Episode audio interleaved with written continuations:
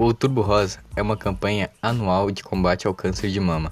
Criada na década de 1990, a campanha tem como objetivo conscientizar a população sobre a importância da prevenção e do diagnóstico precoce, compartilhando informações e proporcionando mais acesso ao diagnóstico e ao tratamento da doença.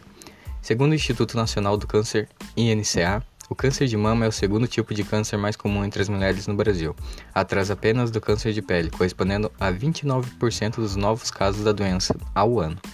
Por isso, o diagnóstico precoce é fundamental e aumenta as chances de cura do câncer de mama. Infelizmente, não há como prevenir o aparecimento do câncer de mama de forma absoluta. Por isso, o diagnóstico precoce da doença é primordial. Quanto mais cedo for diagnosticado, maiores as chances de sucesso no tratamento. O objetivo dos exames diagnósticos de rotina é encontrá-lo antes mesmo de causar sintomas.